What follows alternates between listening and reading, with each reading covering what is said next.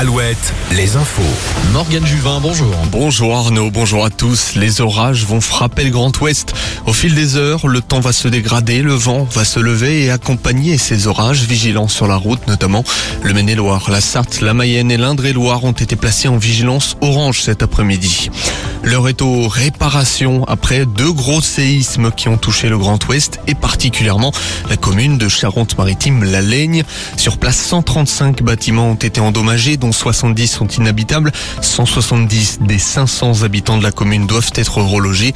Pour que ces habitants retrouvent au plus vite une vie normale, l'État a déclenché une procédure accélérée de reconnaissance de catastrophes naturelles.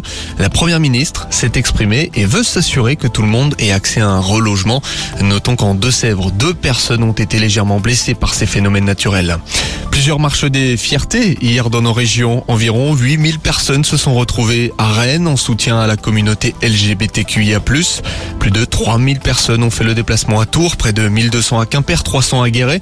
Ce sera en fin de matinée, ce matin, à Angoulême.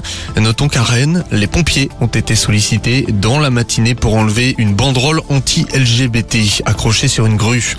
Le Hellfest se poursuit en Loire-Atlantique à Clisson, c'est le dernier jour.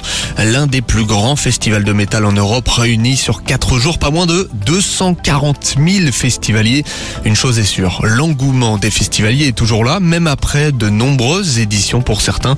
Écoutez les quelques témoignages recueillis par Corentin Mathias. Déjà la musique, clairement. Il y a un peu de tout euh, en termes de métal, de rock, tout ça. Donc euh, bah, tout le monde y trouve son compte finalement. Euh, et c'est un petit peu cet euh, éclectisme dans, dans le rock qui fait que c'est cool aussi de venir et de découvrir plein de choses. très jovial, avec du gros son et de la bonne bière.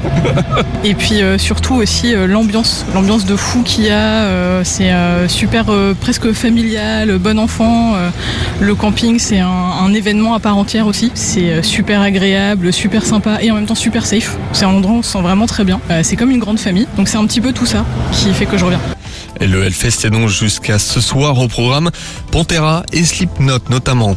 Ils ne sont pas passés loin d'un premier titre en top 14. La hiérarchie de saison régulière a été respectée devant jusqu'à la 78e minute. La Rochelle s'est inclinée face au Stade Toulousain 29-26 en finale de top 14. C'était le dernier match de Romain Sazi après 13 années de bons et loyaux services.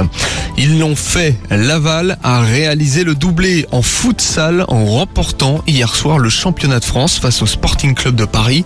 Les Mayennais qui connaîtront la Ligue des Champions la saison prochaine.